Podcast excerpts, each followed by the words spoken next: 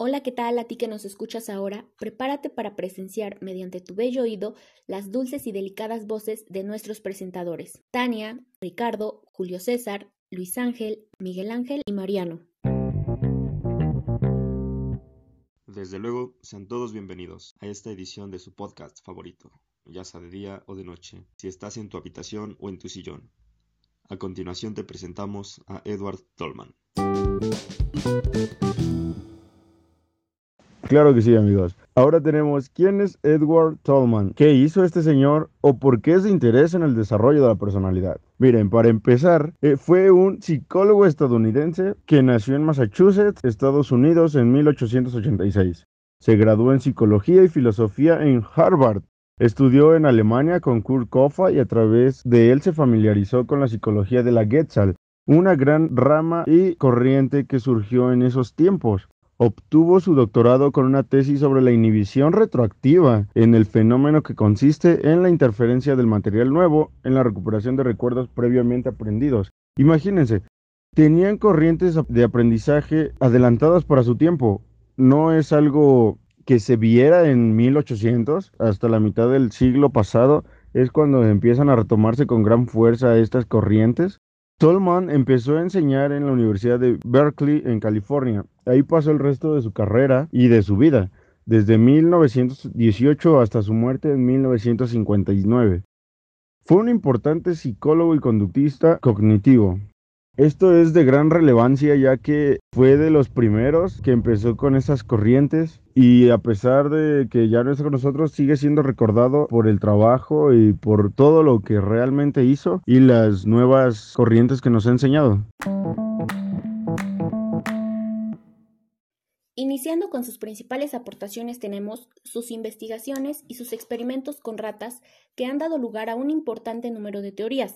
El objetivo de Tolman fue la adquisición de métodos que permitieran comprender el comportamiento humano y animal, por lo que intentó demostrar que los animales podían aprender y modificar su conducta en base a las condiciones del ambiente. La teoría de los mapas mentales está basada en el diseño de laberintos para ser utilizados con ratas.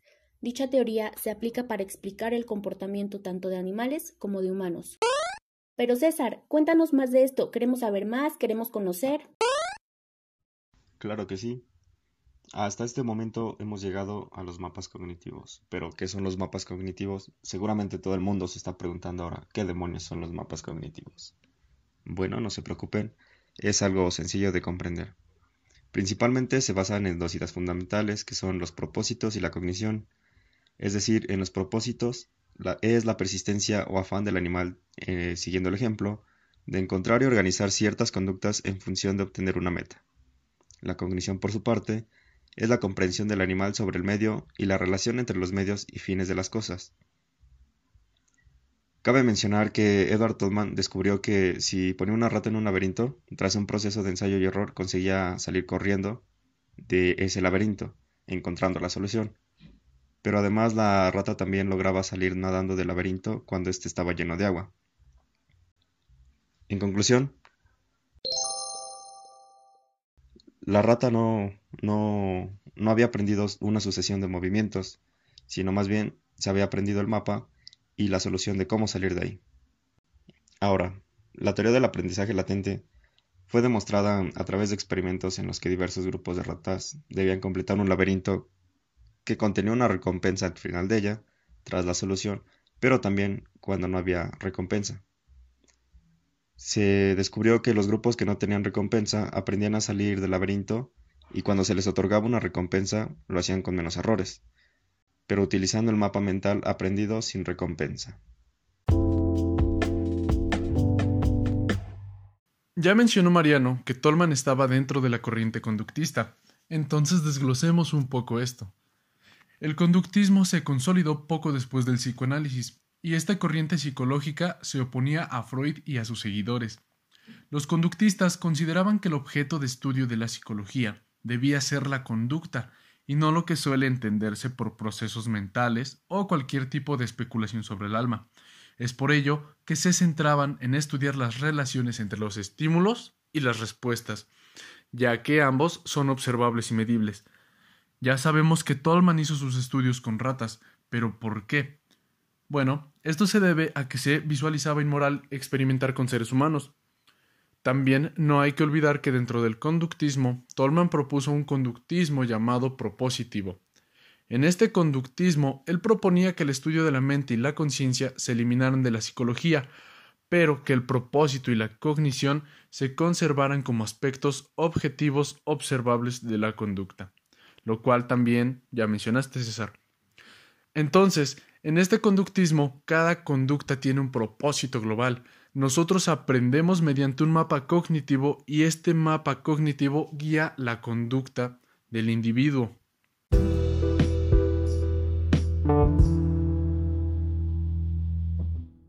Y continuando con el señor Tolman, tenemos las principales ideas del enfoque que se basan en los fundamentos básicos del conductismo. Tenemos en primer lugar el ambientalismo.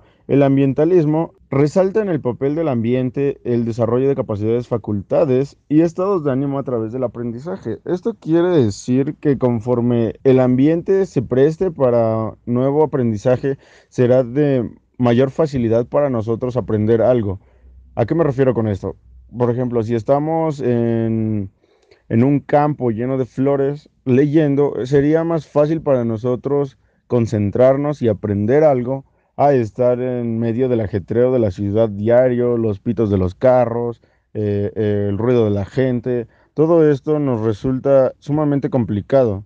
Entonces tiene que ver mucho el ambiente para el desarrollo de nuevos conocimientos. Tenemos el mecanicismo en segundo lugar, que es la asociación. Asociación repetitiva es considerada por el condicionamiento clásico como la base del aprendizaje. Un ejemplo de esto muy sencillo muy claro es cuando conducimos todos los días hacia el trabajo, hacia la escuela, hacia dejar a los niños, cuando ya tenemos una mecanización de lo que debemos de hacer manejando. Ya sabes que pasando un tope tienes que regresar a primera y esto ya ni siquiera lo vas pensando, simplemente es mera, mera mecanización de nuestro organismo. Ya aprendió cómo se realiza una y otra vez a base de la repetición y ahora es algo tan común, casi casi hasta como respirar o comer cuando te da hambre. Por último punto tenemos el condicionamiento, proceso mediante el cual se asocia un estímulo que provoca una respuesta orgánica como un evento cualquiera. Esto nos quiere decir que normalizamos tanto una conducta que después ya no nos causa eh, sorpresa. Esto se ve cuando estás en la escuela, tienes que pasar tus módulos, pero cuando te dicen tienes que comer o es hora de comer, hora del receso, rápidamente asociamos esto a que debemos comer, ¿no? Hora del receso es comer un poco porque sabes que no vas a tener otra hora. Eso es el condicionamiento. Te ponen ciertos horarios para que hagas las cosas y tú haces esas cosas. Te acoplas al acondicionamiento que una vez ya te dieron.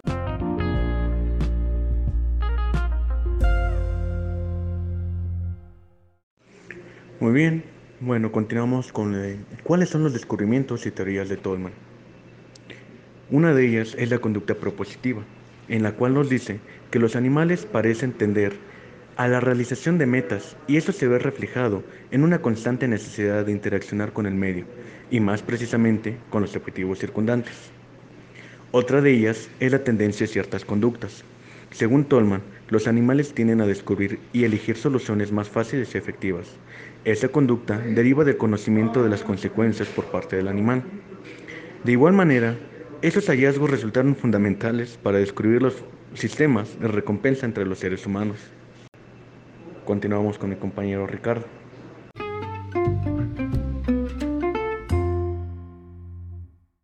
Los modelos de aprendizaje estímulo-estímulo y estímulo-respuesta.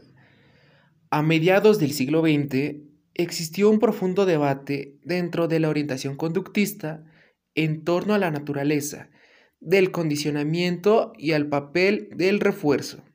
Así, se opusieron al modelo estímulo-respuesta, personificando en autores como Thorndike, Guterhill o Hull, y el paradigma estímulo-estímulo, del que Tolman fue el representante más importante. Según el modelo estímulo-estímulo, el aprendizaje se produce por la asociación entre un estímulo condicionado y otro incondicionado, que pasa a evocar la misma respuesta condicionada en presencia del refuerzo. En cambio, desde la perspectiva estímulo-respuesta, se defendía que el aprendizaje consiste en la asociación entre un estímulo condicionado y una respuesta condicionada. Muy bien, como conclusión a todo esto, nos damos cuenta que finalmente es así como Tolman y autores afines consideraban que el aprendizaje depende de que el sujeto detecte la relación entre dos estímulos, lo cual le permitirá obtener una recompensa o evitar un castigo. Visto desde el paradigma ER, se proponía una visión mecanicista y pasiva del comportamiento de los seres vivos, mientras que el método EE afirmaba que el rol de quien comprende ese activo opuesto que implica un componente de procesamiento cognitivo voluntario como una meta determinada. Bueno, eso fue la conclusión y continuamos con mi compañero César.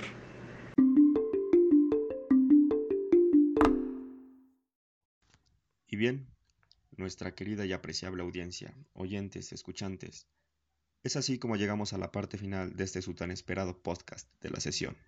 Gracias coman frutas y verduras. Este programa es ajeno a cualquier partido político. Queda prohibido su uso para los fines distintos a los establecidos en el programa.